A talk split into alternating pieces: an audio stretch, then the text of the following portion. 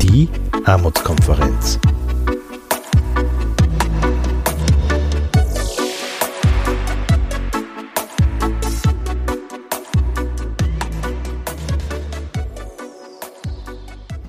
Herzlich willkommen bei einer weiteren Folge des Podcasts der Armutskonferenz. Wir dokumentieren heute wieder eine Pressekonferenz unter dem Titel Maßnahmen gegen die soziale Krise, Hausaufgaben für die Regierung. Zehn Mitgliedsorganisationen der Armutskonferenz zeigen auf, was gegen Armut wirkt und welche Hausaufgaben die Regierung über den Sommer zu machen hätte. Die Forderungen haben wir auch auf unserer Homepage dokumentiert. Den Link finden Sie in den Show Notes. Meine sehr verehrten Damen und Herren, herzlich willkommen zur Pressekonferenz der Armutskonferenz. Wir sind die Armutskonferenz und die Armutskonferenz ist ein österreichweites Netzwerk, das mit ihren Mitgliedsorganisationen und mit ihren äh, Selbsthilfeorganisationen und mit ihren äh, sozialen Initiativen über 500.000 Menschen in einem Jahr in Österreich betreut, begleitet und unterstützt. Wir wissen also, was sich äh, abspielt, was sich tut, was die sozialen Folgen von politischen Maßnahmen sind und auch was, so wie ein, ein, ein Fieberthermometer, auch wir wissen vorher schon, bevor es auf die Politik oder die Wissenschaft weiß, was sich äh, on the ground äh, tut. Und das, deswegen sind wir heute da und äh, wollen Ihnen äh, unsere Maßnahmen gegen die soziale Krise, gegen eine möglich kommende oder schon da seiende soziale Krise präsentieren.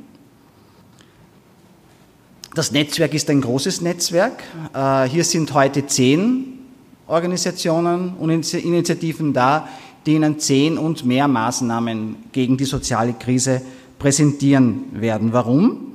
Es muss zehn und viel mehr Maßnahmen geben, äh, um die soziale Krise zu verhindern und zu bekämpfen. Und heute ist ja Schulschluss. Und das ist ein guter Tag, um der Regierung äh, Hausarbeiten und Hausaufgaben über den Sommer mitzugeben, an denen sie arbeiten muss und die sie hoffentlich zu unserem Besten und zum Besten der Menschen, mit denen wir arbeiten und die wir begleiten und für die wir da sind, äh, zu lösen imstande ist. Äh, dazu äh, möchte ich Ihnen vorstellen, wer Ihnen heute diese zehn und mehr Maßnahmen präsentieren wird. Äh, wir müssen zwei Runden machen. Das ist sozusagen einfach die, auch dem äh, Hygiene und Corona geschuldet.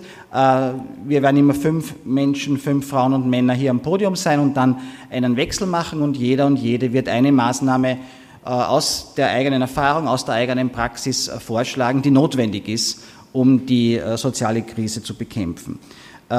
Wer ist heute aller da mit Ihnen? Es ist Doris Pettighofer von der Plattform für Alleinerziehende.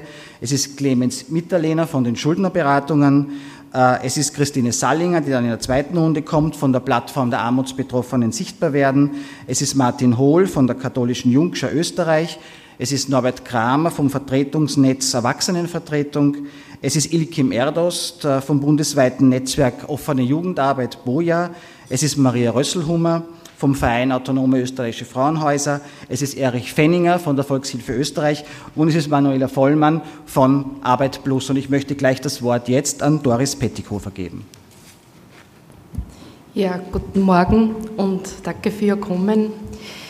Ich werde mit einer Forderung beginnen und einer Hausaufgabe für die Regierung, die uns als Plattform schon lange beschäftigt. Und zwar ist es die Sicherung des Kindesunterhaltes und die äh, Reform zur äh, Kindesunterhaltsvorschuss.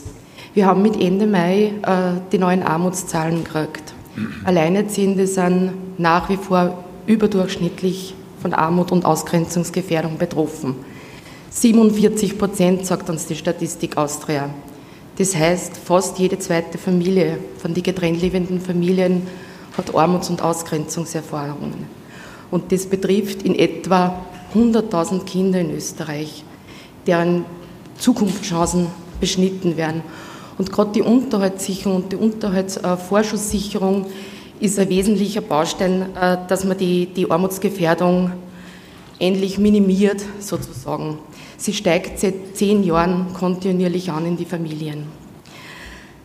Ja, ähm, und gerade die unfassbar schwierigen Momente und Monate der letzten äh, Covid-Zeit sozusagen hat uns nur mal gezeigt, wie, wie wichtig das ist. Ähm, Alleinerziehende waren vielfach von Erwerbstätigkeit ausgeschlossen. die Kinderbetreuung ist ausgefallen und äh, die Armut hat sich ganz stark äh, bemerkbar gemacht in den Familien. Wir haben mit der Regierung, mit dem Regierungsprogramm, das was so wunderbar heißt, aus Verantwortung für Österreich, haben wir das erste Mal gerade in der Unterhaltsvorschusssicherung eine unglaublich gute Vorlage gekriegt. Ich möchte da nur mal ganz kurz äh, so ganz wesentliche Punkte ähm, äh, sagen, die uns in der Plattform oder schon ganz eine langjährige Forderung der Plattform sind.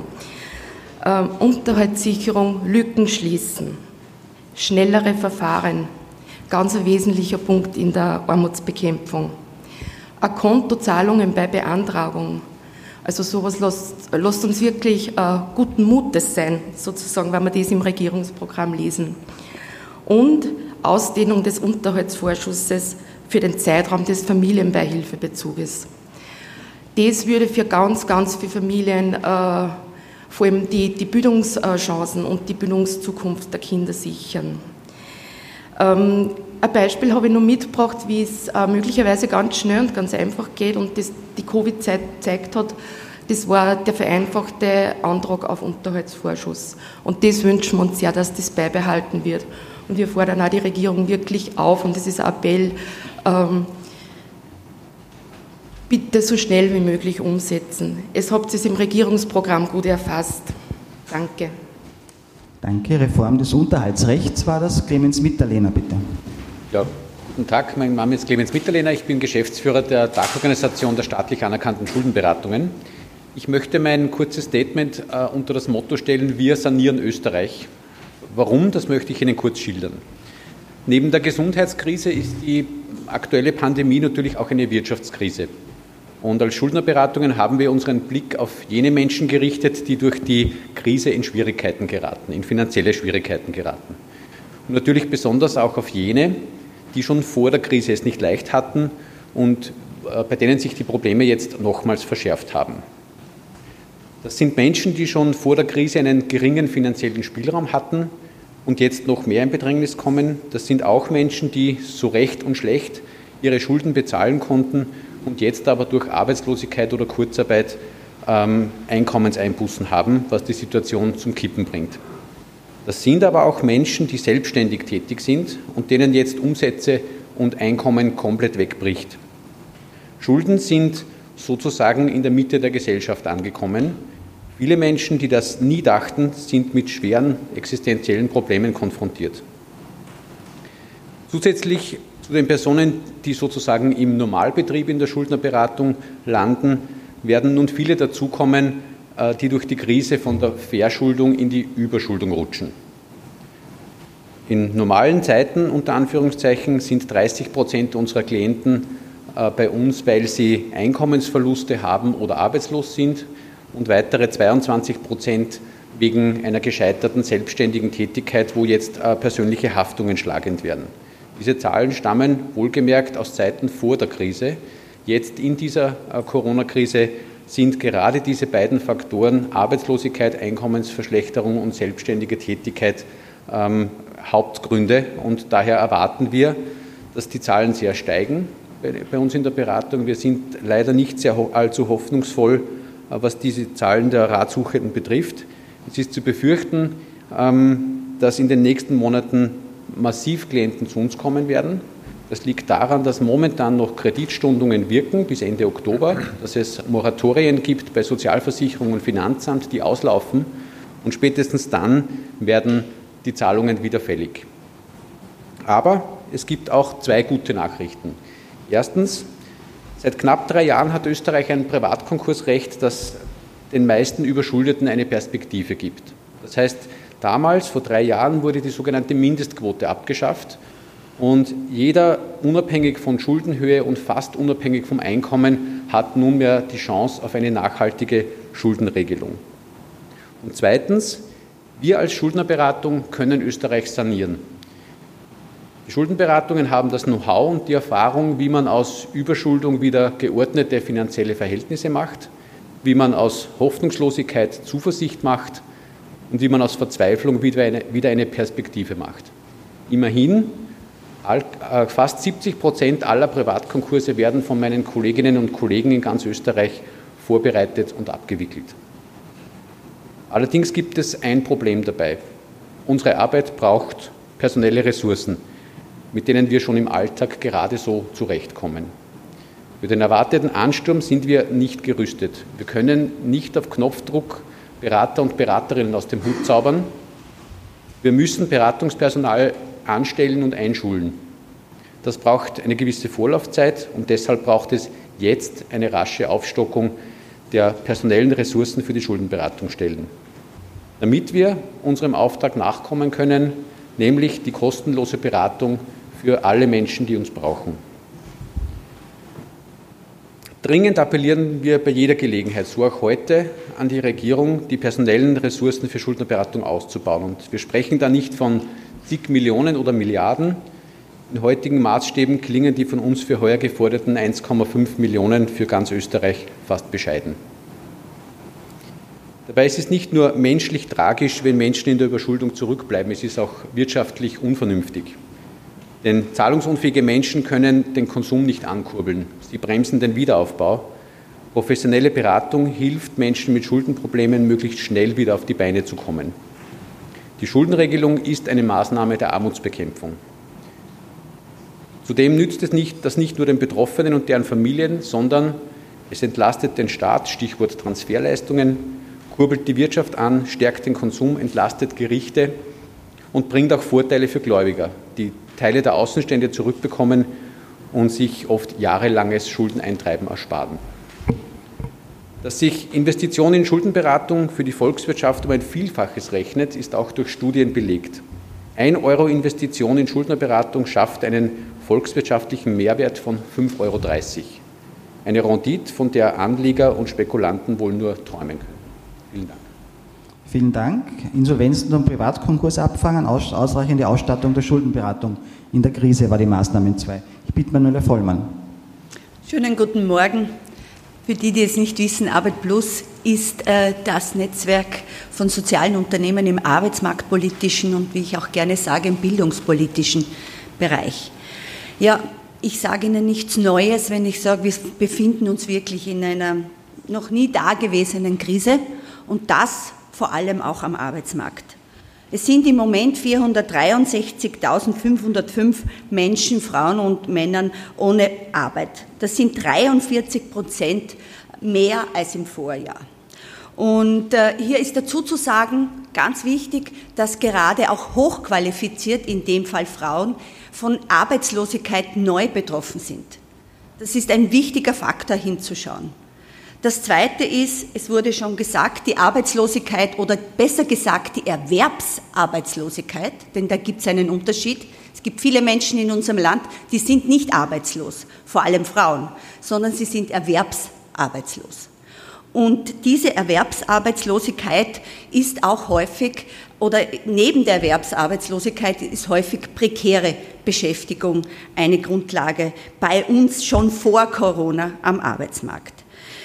Völlig und wirklich ähm, schrecklich ist das, oder auch unter Anführungszeichen kann man fast sagen, eine neue Situation ist, du hast es gesagt, Arbeitslosigkeit, Erwerbsarbeitslosigkeit ist in der Mitte der Gesellschaft angekommen. Was bedeutet das? Das kann auch bedeuten, dass viele Menschen, die sich vorher mit dem Thema nicht auseinandergesetzt haben, die gemeint haben, Arbeitslosigkeit ist ein individuelles Problem und kein strukturelles, dass die jetzt noch einmal anders hinschauen. Wesentlich, das wissen wir auch schon vor Corona, ist, dass Arbeitslosigkeit, die länger dauert und sich verfestigt, wirklich eine große Armutsgefährdung für Menschen ist. Vor allem auch für Frauen, für Männer und für Familien, auch für die Kinder. Die Armutsgefährdungsquote der Menschen in Österreich ist seit einem Jahr, die seit einem Jahr auf Arbeitssuche sind, liegt laut EU bei 45 Prozent. Lassen Sie sich das auf der Zunge zergehen. 45 Prozent. Das zu verhindern ist nun der Auftrag an die Regierung. Ihre Hausarbeiten im äh, Sommer sind klar. Es geht darum, das Budget der Arbeitsmarktpolitik jedenfalls zu verdoppeln oder koste es, was es wollen, so hoch zu machen, dass wir nicht nur davon reden, dass die Kurzarbeit viel Geld gekostet hat, ja, es muss auch die Unterstützung von erwerbsarbeitslosen Menschen diesem Land viel Geld, ich sage so, viele Euro wert sein. Ansonsten ist die Armut riesengroß, noch größer als es schon ist und wir haben auch weniger Konsum, um dieses noch hier einzubringen. Wir müssen den arbeitssuchenden Menschen ganz dringend eine Perspektive geben. Sie müssen soziale Teilhabe haben und die Existenzsicherung ist ganz wesentlich.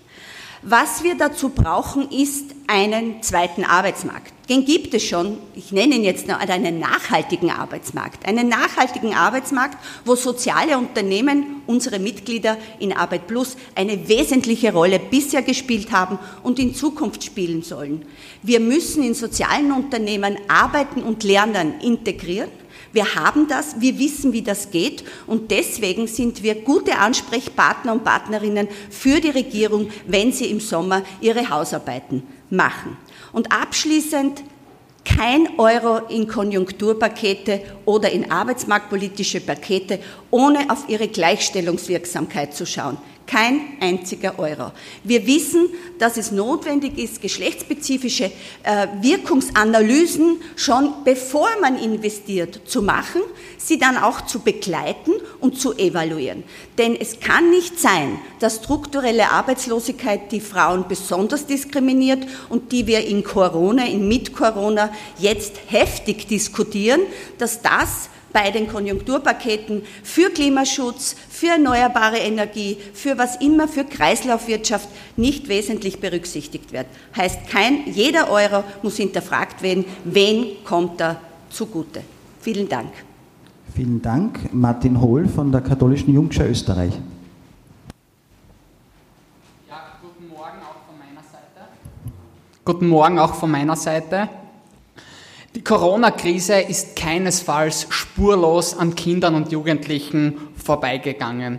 Im Gegenteil, Schulschließungen, Einschränkungen in der Freizeit und das Fehlen von sozialen Kontakten haben Kinder besonders stark getroffen. Besonders betroffen sind jene, die bereits vor der Krise durch Ausgrenzung und Armut benachteiligt waren. Die mangelnde technische Ausstattung und die Wohnsituation in Kombination mit dem Homeschooling legten einmal mehr deutliche Schieflagen offen und verschärften bestehende Probleme. Schon vor der Krise war in Österreich jedes fünfte Kind von Armut betroffen. Diese Zahl wird unter anderem aufgrund der prekären Situation am Arbeitsmarkt weiter steigen. Um dem entgegenzuwirken, braucht es mehr als die beschlossene einmalige Zusatzzahlung von 360 Euro pro Kind. Auch wenn es natürlich zu begrüßen ist, wenn, wenn Familien eine zusätzliche Unterstützung bekommen, ist die Einmalzahlung keinesfalls eine nachhaltige Lösung. Denn gerade die Probleme von Familien, die Monat für Monat vor großen finanziellen Herausforderungen stehen, werden dadurch nicht gelöst. Sie brauchen langfristige Lösungen und Perspektiven. Auch im bevorstehenden Sommer stehen Familien vor großen Herausforderungen. Wie können die Kinder in den Sommerferien gut betreut werden? Schon vor der Krise war das für viele Eltern alles andere als leicht. Eine Unterstützung waren hier zum Beispiel Sommerlager, wie sie auch die katholische Jungschar anbietet. Die fehlende Planungssicherheit durch die späten Regelungen und Lockerungen hat in diesem Jahr viele Ehrenamtlichen, ähm, die in ihrer Freizeit Ferienprogramme für Kinder und Jugendliche organisieren, dazu gezwungen, das Programm heuer ausfallen zu lassen. Auch hier trifft es armutsgefährdete oder betroffene Kinder am stärksten, denn sie und ihre Familien sind besonders auf kostengünstige Freizeitangebote angewiesen. Organisationen, Organisationen und Vereine der außerschulischen Bildungsarbeit, die Angebote für Kinder und Jugendliche im Sommer anbieten, brauchen daher die vollste Unterstützung, um auch in diesem Sommer qualitativ hochwertige und leistbare Kinderbetreuung anbieten zu können. Die Krise zeigt deutlich, es braucht mehr denn je engagierte und wirksame Maßnahmen gegen Kinderarmut. Deshalb fordern wir mehr denn je die Einführung einer universellen Kindergrundsicherung, die unabhängig ist von der Familienform, Herkunft oder Aufenthaltsstatus der Eltern. Vielen Dank. Erich Fenninger, bitte. Ja, guten Morgen. Oder? Nein, Entschuldigung. Guten Morgen. Äh, die Grundidee, die einen Staat grundsätzlich dazu veranlasst, Familien mit Transferleistungen finanziell zu unterstützen, ist allen Familien eine ausreichende Finanzierung ihrer Kinder zu ermöglichen. Der gegenwärtige Befund, Gegenwert, der gegenwärtige Familienbonus äh, produziert das genaue Gegenteil. Familien mit mehr Einkommen werden finanziell deutlich mehr unterstützt als andere äh, und vor allem arme Kinder bekommen wenig bis gar nichts.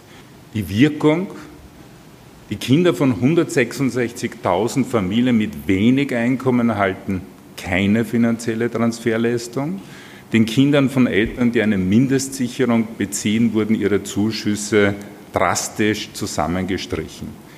Die Wirkung im Kind, die Selbstwirksamkeit kann sich nicht so entfalten wie bei den anderen Kindern. Österreich gehört leider nicht im internationalen Vergleich zu den kinderfreundlichsten Ländern. Das, was aus einer Erwachsenenperspektive manchen gerecht erscheint, erweist sich aus der Perspektive der Kinder als zutiefst ungerecht.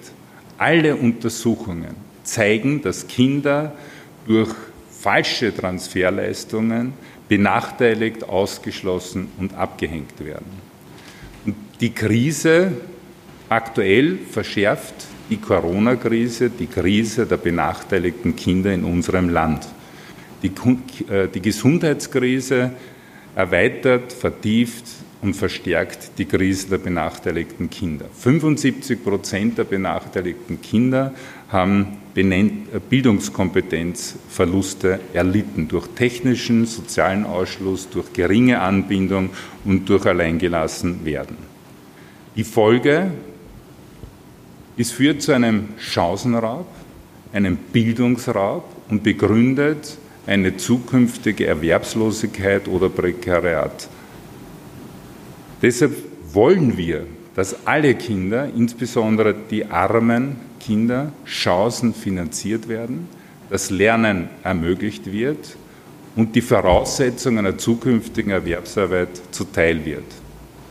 Die Forderung, das Ziel der UNO, die Voraussetzung dafür zu schaffen, dass bis zum Jahr 2030 jedem Kind einen mittleren Schulabschluss garantiert wird, sollte zum Staatsziel unserer Republik Österreich erklärt werden. Wie? Durch eine finanzielle Unterstützung einer Finanzierung der technischen und sozialen Teilhabe im Bildungssystem und einem kostenfreien Lernhilfe für armutsbetroffene oder benachteiligte Kinder. Und zum Schluss noch ein Danke äh, der Armutskonferenz, äh, allen Mitarbeitern und insbesondere den Martin Schenk, dass du uns immer wieder gemeinsam zusammenführst und stärkst. Danke. Vielen Dank, Erich Fenninger. Das waren jetzt zwei Forderungen zum, zum Schluss zur Bekämpfung der Kinderarbeit, Armut, Entschuldigung, zur Bekämpfung der Kinderarmut und der Bekämpfung von Bildungsungleichheiten. Ja, wir sind da, um der Regierung die notwendigen und richtigen Hausaufgaben über den Sommer mitzugeben, damit wir im Herbst nicht in einer sozialen Krise aufwachen, die äh, sich gewaschen hat. Christine Salinger äh, von der Plattform Sichtbar werden, wo sich innerhalb der Armutskonferenz Menschen mit Armutserfahrung organisieren, zusammentun, sich selbst stärken und auch Forderungen stellen. Einen schönen guten Tag. Nachdem wir jetzt viel über Kinder, Jugendliche, Schulden und äh, Familien gehört haben, geht es jetzt bei mir um die Altersarmut. Äh, alt ist man laut, laut Statistik ab äh, 65 und ich hoffe, Sie werden das alle einmal werden. Also betrifft es Sie auch, wenn auch nicht gleich jetzt. Äh, arm ist man bei einem Einkommen von unter 1286 Euro im Monat. Äh, das äh, sagt der EU Silk. Und äh, da gibt es auch noch eine andere Grenze, die äh, üblicherweise als Mindestpension bezeichnet wird. Das ist der Ausgleichszulagenrichtsatz. Und der liegt bei 966,67 Euro äh, monatlich brutto. Netto sind das 917,35 Euro. Und äh, dazu möchte ich als Vergleich nennen, eine 50 Quadratmeter Wohnung äh, kostet auch laut Statistik Austria durchschnittlich 700 Euro. Äh, was da dann übrig bleibt, kann sich jeder ausrechnen, Milchmädchenrechnung.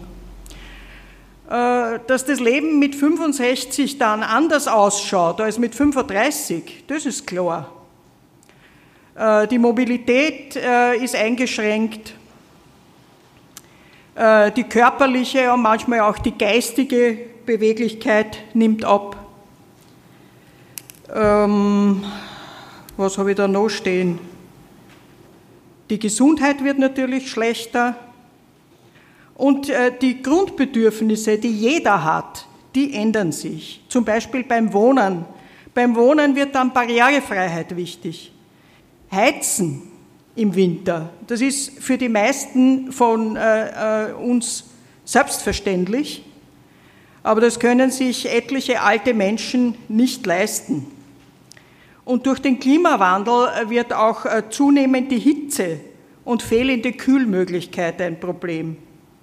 Ich kenne außerdem einige alte Menschen, die in Substandardwohnungen leben, mit äh, der Toilette am Gang, ohne Dusche, das ist im Alter ein großes gesundheitliches Problem. Und Altersheime sind nicht immer die beste Lösung. Äh, wenn man jetzt zur Gesundheit geht, äh, generell, so muss ich sagen, zum Beispiel Körperpflege wird schwieriger. So Kleinigkeiten, so, so Winzigkeiten, wie zum Beispiel eine Pediküre, kann man nicht mehr selber machen und man kann sie auch nicht bezahlen. Äh, Therapien werden nicht bewilligt und, und, und. Diese Liste könnte ich jetzt endlos fortsetzen, so viel Zeit habe ich nicht. Was wir brauchen, ist eine kostendeckende Unterstützung für alle diese Bedürfnisse und eigentlich möchte ich sagen, es sind Notwendigkeiten. Notwendigkeiten, die den Unterschied machen zwischen Leben und Überleben. Diese äh, Bedürfnisse diese Deckung der Bedürfnisse sollten einen niederschwelligen Zugang haben und äh, eine unbürokratische Abwicklung. Meine Hausaufgaben für unsere äh, junge Regierung wären äh, zum Beispiel, wie auch schon in der ersten Runde erwähnt wurde, im Regierungsprogramm ist ein Unterausschuss zur Armutsbekämpfung vorgesehen, den gibt es noch immer nicht. Aber vielleicht ist das ja auch ein Glück, weil man jetzt noch was ändern kann, nämlich Betroffene als Experten einbinden, die die Lebensrealität kennen. Danke.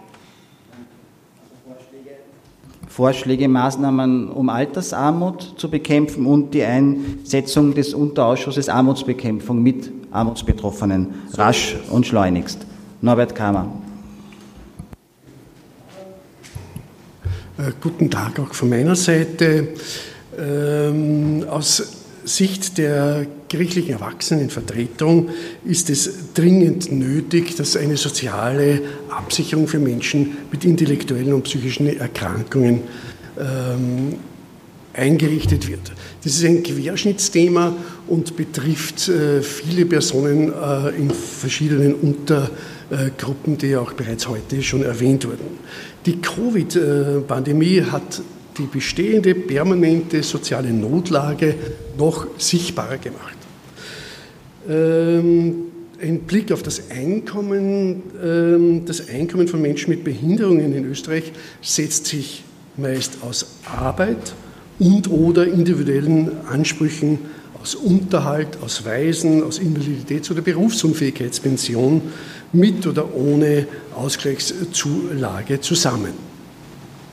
Wenn kein Pensionsanspruch äh, vorliegt, sind Betroffene auf Sozialhilfeleistungen angewiesen. Eventuell äh, gibt es einen Anspruch auf Ergänzungszahlungen durch die Sozialhilfe, also auf Aufstockung der sehr niedrigen äh, Pensionsleistungen, einen Anspruch auf Leistungen aus der Arbeitslosenversicherung oder auf erhöhte Familienbeihilfe, Pflegegeld oder andere ähm, zweckgebundenen Leistungen. Wer in einer Werkstätte oder in, oder in einer Therapieeinrichtung äh, tätig ist, erwirbt keinen Anspruch auf Gehalt oder auf Pensionsversicherung, sondern erhält lediglich ein geringes Taschengeld. Diese Notlagen wurden während der Pandemie für Menschen mit Beeinträchtigungen besonders ähm, wirksam und verstärkten die Armut. Österreich hat ein, einen löchrigen Leistungsfleckerlteppich.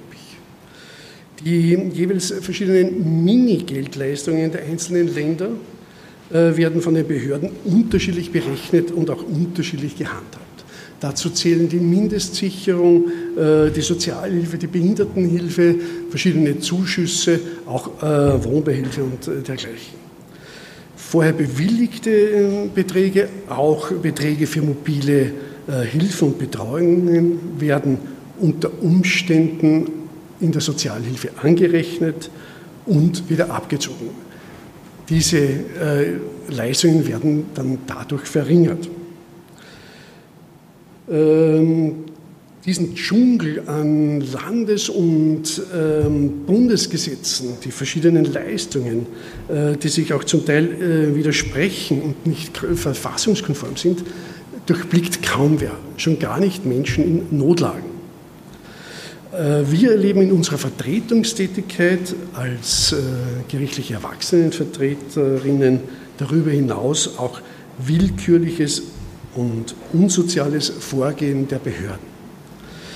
Leistungen werden nicht oder nicht richtig zuerkannt. Das hat sich gerade auch in der äh, aktuellen Krise gezeigt und hier konnten entsprechende Rechtsmittel auch schwierig eingebracht werden. Menschen mit psychischen Erkrankungen müssen zusätzliche Hürden äh, überwinden.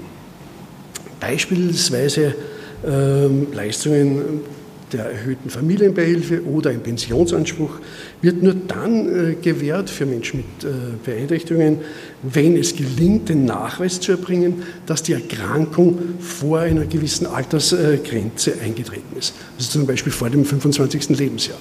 Das, wird, das ist im Nachhinein erforderlich und äh, gelingt selten oder nur unter sehr großer Anstrengung. Die im Sozialhilfegrundsatzgesetz vorgesehene Zusatzleistung zur Sozialhilfe, der sogenannte Behindertenbonus, bleibt ihnen oft verwehrt, weil sie den geforderten Grad der Behinderung von 50 Prozent nicht nachweisen können. Das ist nur möglich mit ärztlichem Attest oder mit einem, dem Behindertenausweis, der ebenfalls eine ärztliche Untersuchung ähm, erfordert. Und diese ärztlichen Untersuchungen sind für äh, Menschen mit psychischen Erkrankungen krankheitsimmanent oft eine hohe Hürde, die nicht äh, überwunden werden kann. Sie werden daher nicht, wie es sozialstaatlich vorgesehen ist, im letzten sozialen Netz aufgefangen. Also das Sozial, die Sozialhilfe fängt die Menschen nicht auf, ähm, um sie vor ähm, permanenter Armut zu bewahren. Ohne diese nötige soziale Absicherung kann sich jedoch auch der Gesundheitszustand nicht verbessern und damit die Lebenssituation nicht verändern. Vertretungsnetz stellt daher drei Forderungen. Erstens, eine bundesweite einheitliche finanzielle Absicherung von Menschen mit Behinderungen im Sinn der UN-Behindertenrechtskonvention, also eine weite Definition. Zu dieser Personengruppe zählen auch Menschen mit intellektueller Beeinträchtigung, psychischer Erkrankung oder demenzieller Erkrankung. Die Absicherung muss außerhalb des Sozialhilferegimes äh, konzipiert werden. Wenn das nicht passiert, bleibt wieder nur eine Armenfürsorge über, die äh, Notlagen überprüft und nur im Extremfall eingreift. Äh, konkret sollte diese finanzielle Grundabsicherung für ein selbstbestimmtes Leben einen Betrag von ungefähr 1500 Euro, von mindestens 1500 Euro pro Monat und Person umfassen. und zwar für Miete und für Lebenserhaltungskosten. Ähm, dieser Betrag entspricht in etwa der österreichischen äh, Mindestpension plus, dem, äh, erhöhten, plus der erhöhten Familienbeihilfe, die für erhöhte Ausgaben aufgrund von Behinderungen gesetzlich definiert ist, plus den Mietkosten. Es wäre also eine äh, kompakte Absicherung äh, aus bestehenden Leistungen äh, neu zu konzipieren. Die zweite Forderung, die uns wichtig ist, das ist, dass auch ein eigener sozialversicherungsrechtlicher Anspruch auf Unfall-, Kranken- und Pensionsversicherung erforderlich ist. Nur so kann die Armutsfalle wirksam bekämpft werden. Wenn man keine Versicherungsleistungsansprüche hat, kommt man immer wieder in diese äh, ähm, Sozialhilfeansprüche und Bedarfsprüfung. Und drittens, ähm, die Unterhaltspflicht von Eltern gegenüber ihren Kindern mit Behinderungen, die ein Leben lang gilt, die sollte auf das 25. Lebensjahr begrenzt werden. Äh, damit muss auch die bestehende Verpflichtung enden, dass erwachsene Menschen mit Behinderungen ihre eigenen Kinder auch später auf Unterhalt klagen müssen.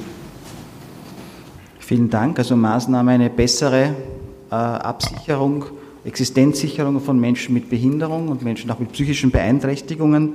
Insgesamt, äh, glaube ich, kann ich sozusagen auch ergänzen, wären wir jetzt froh, wenn wir die gute Mindestsicherung hätten, statt der schlechten Sozialhilfe, die uns jetzt in allen Bundesländern droht und die jetzt Schritt für Schritt umgesetzt wird. Gerade jetzt äh, sehen wir, wie wichtig äh, eine gute Existenzsicherung ist und die Mindestsicherung ist genau für solche Krisen geschaffen worden, wenn eine Krise ausbricht. Dafür gibt es sie und jetzt hätten wir gerne eine gute und keine schlechte.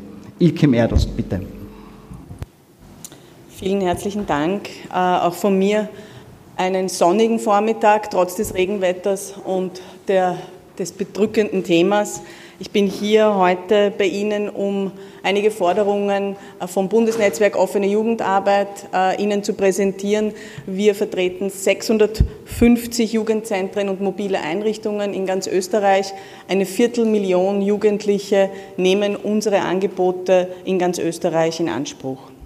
Angebote, die dringend notwendig sind vor dem Hintergrund äh, der Auswirkungen der Pandemiekrise. Der sechswöchige Lockdown hat junge Menschen vor große Einschränkungen gestellt. Die Schließung der Schulen, Homeschooling, äh, hat keine adäquate Lernräume oder einen adäquaten Zugang zu pädagogischem und sozialpsychologischem Personal zu haben, keine Freunde treffen zu können, wenig Möglichkeiten für Bewegung und Sport zu haben und vielleicht noch Konflikte und Spannungen zu Hause, Jobverlust und hohe Strafen aufgrund der Verstöße gegen die Pandemiebestimmungen All das hat Jugendliche vor große Herausforderungen gestellt und hat vor allem eins gemacht, soziale Ungleichheit verstärkt.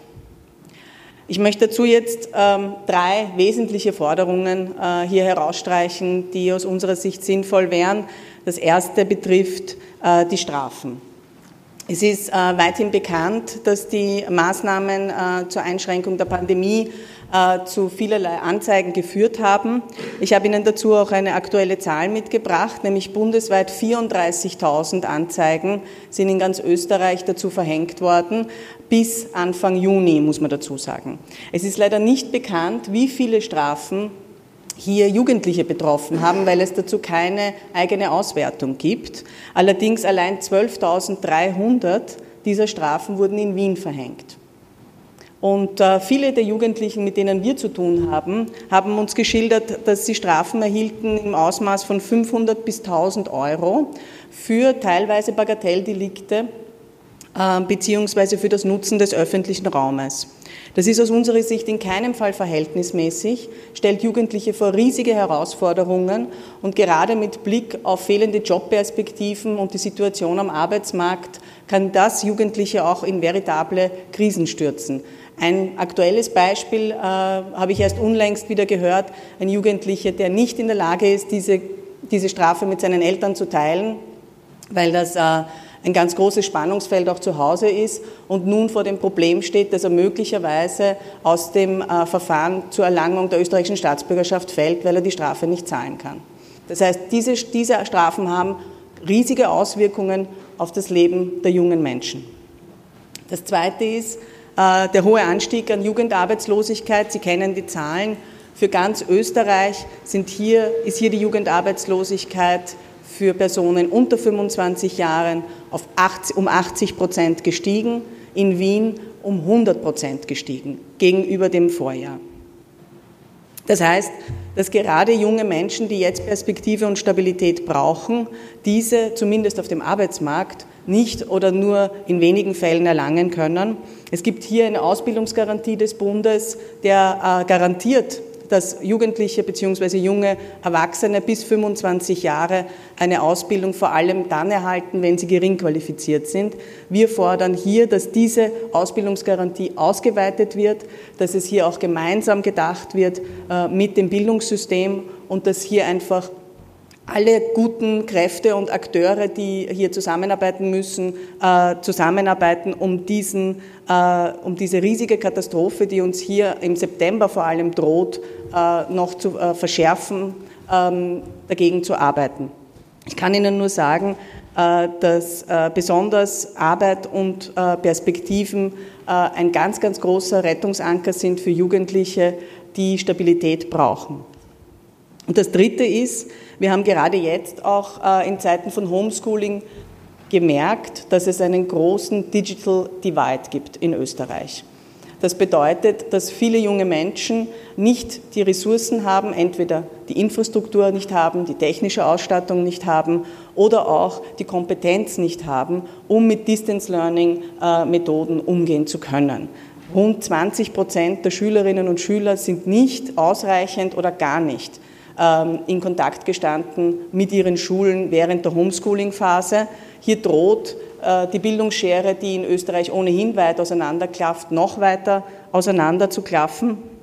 Und äh, ähm, vor allem auch für jene äh, Jugendliche, die äh, mit Familienmitgliedern leben, die Risikogruppe, zur Risikogruppe gehören, beziehungsweise auch äh, selbst sozusagen mit Schwierigkeiten in der Schule bereits vor Corona zu kämpfen hatten, drohen hier noch als zusätzliche Dropouts im September äh, zum, zur weiteren Lücke am Arbeitsmarkt äh, auch beizutragen. Wir wissen noch nicht, wie viele Jugendliche hier aus dem Bildungssystem äh, rausgefallen sind. Das, diese Zahlen werden wir erst äh, im September haben. Das heißt, hier braucht es eine große Offensive, einerseits mit technischem Equipment für alle Schülerinnen und Schüler in Österreich und andererseits aber auch mit einer Schwerpunktsetzung in Medienkompetenz, in der Ausstattung, wie gehe ich mit meiner Ausstattung um, wie äh, äh, ordne ich sozusagen kritisch und sicher auch Medieninhalte ein und wie kann ich mich hier ähm, äh, äh, sowohl selbst weiterbilden, äh, was digitale Kompetenzen betrifft, als auch sicher im Netz bewegen. Herzlichen Dank. Vielen Dank. Maria Rösselhomer. Schönen guten Morgen auch von meiner Seite. Ich möchte mich auch ganz herzlich bei der Armutskonferenz bedanken, dass der Gewaltschutz ein wirklich zentraler äh, Punkt in äh, diesem Netzwerk ist und wir immer wieder eingeladen werden zu diesen Konferenzen und zu, unserer, zu dieser Zusammenarbeit.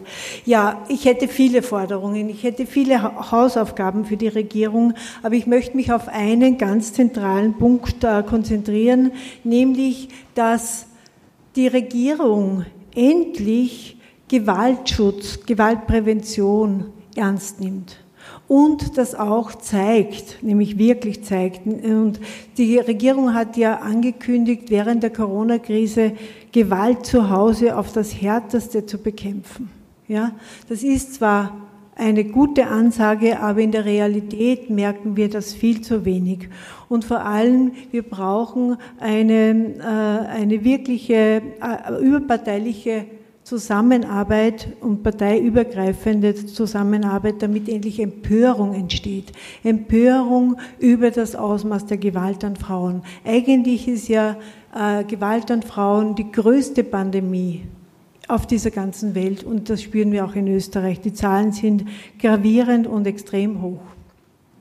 Und Gewaltprävention an Frauen bedeutet auch immer Armutsprävention. Je mehr in die Gewaltprävention investiert wird, desto mehr können wir auch Armut an Frauen und Kindern bekämpfen.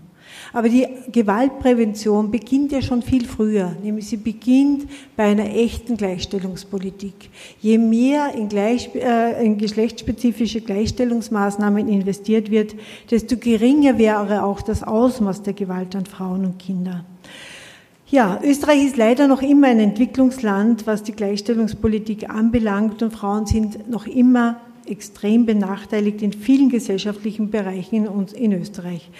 Ja, und äh, wir erleben gerade jetzt wieder eine eigentlich eine Dauerkrise ähm, im Zusammenhang mit der Corona-Zeit. Wir erleben einen enormen Backlash und eine Rückkehr von Frauen zurück an Herd und, und, äh, ja, und Haushalt und Kinder.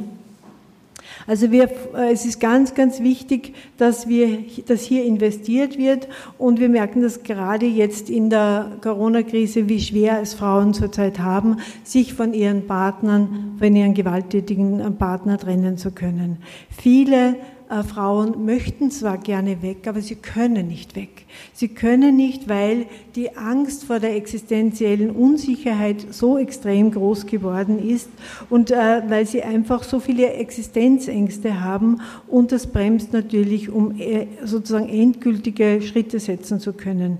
Viele wissen nicht, ob sie es jetzt oder in Zukunft finanziell schaffen. Die Ausweglosigkeit nimmt zu bei den Frauen, das merken wir ganz besonders bei der Frau Frauenhelpline, die Ohnmacht und die Verzweiflung bei den Frauen ist spürbarer geworden. Die meisten Frauen brauchen zurzeit eine größere Entscheidungshilfe, um überhaupt aus dieser Gewaltsituation herauszukommen. Der Weg in ein Frauenhaus ist viel, viel schwieriger geworden. Der, die soziale Beobachtung ist sehr stark, gerade im Land. Also viele Frauen sagen, sie können ja gar nicht weg, wenn die Nachbarn sehen, dass sie womöglich jetzt einen Koffer packen und irgendwo hinflüchten. Ähm, und auch der, der, die, der, eine, also eine, ein Anruf bei der Polizei ist oft die, die, der letzte Ausweg für viele Frauen. Migrantinnen haben es noch viel, viel schwieriger, weil oft die Partner äh, die, die, die, die, ihre, die Dokumente fest in der Hand haben und eigentlich äh, hier nicht, ähm, ja, einfach nicht eine große Kontrolle ausüben. Wir fordern daher in erster Linie, dass viel mehr Geld investiert wird in die Gewaltprävention und somit auch in die, und vor allem in die Gleichstellungspolitik und Gewaltprävention, weil das ist eigentlich auch die Armutsprävention. Wir, eine, das ist eine Forderung auch der Allianz Gewaltfrei Leben. Wir fordern, äh, eigentlich bräuchten wir Milliarden, um diese Pandemie zu, äh, einzudämmen, äh, aber wir äh, fordern die längste Zeit schon 210 Millionen Euro jährlich wichtig für die Bekämpfung von Gewalt an Frauen und Kindern. Und das bedeutet im Grunde genommen auch die Umsetzung der Istanbul-Konvention, die Österreich ratifiziert hat, wo Österreich sich verpflichtet hat, sich alles zu tun, um jeder Frau äh, Hilfe anzubieten und jede Frau zu schützen und zu unterstützen. Und dazu gehört auch, und das ist jetzt momentan auch ein sehr großes persönliches Anliegen von mir, wir müssen viel mehr in die Bewusstseinsarbeit der Männer investieren. Je mehr der soziale Druck auf gewalttätige Männer steigt, umso eher schaffen wir es, den Opferschutz zu stärken. Männer müssen äh, einfach äh, äh, kapieren, dass sie sich ändern müssen, dass sie ihr Verhalten ändern müssen und dass sie sich beteiligen müssen am Opferschutz. Das ist eine zentrale Forderung von mir persönlich. Vielen Dank. Wir kommen zum Schluss. Vielen Dank für Ihre Geduld, für äh, das Zuhören äh, und Aufnehmen all der Maßnahmen, die wir vorschlagen. Die letzte, die ich noch präsentieren werde, äh, da geht es um Gesundheit und hat einen wichtigen präventiven Effekt, nämlich ähm, es geht um, bei dem ersten um Kindergesundheit. Ähm, Kinder brauchen Hilfe, wenn sie mit ihrem Alltag und mit sich selbst nicht mehr zurechtkommen, gerade jetzt auch nach und in der äh, Corona-Krise. Äh, wir haben aber mehr als Zehntausende fehlende Therapieplätze in Österreich, je nach Schätzung 50 bis 80.000. Äh, das heißt, diese 10.000 Kinder erhalten nicht die für sie notwendigen Therapien und es gibt zu wenig kostenfreie Therapieplätze oder lange Wartezeiten, wenn man nicht in der Stadt wohnt. Da gibt es ein starkes Land-Stadtgefälle. Deswegen braucht es da ganz wichtig den Ausbau psychosozialer Notdienste, von Kindertherapien und die Verringerung dieser Wartezeiten. Und die zweite Maßnahme, die auch sehr stark präventiv ist, ist die Einführung in Österreich einer Gesundheitsverträglichkeitsprüfung, einer Gesundheitsfolgenabschätzung oder wie es in Neuseeland heißt, eines Health Impact Assessments, dort kommt das her.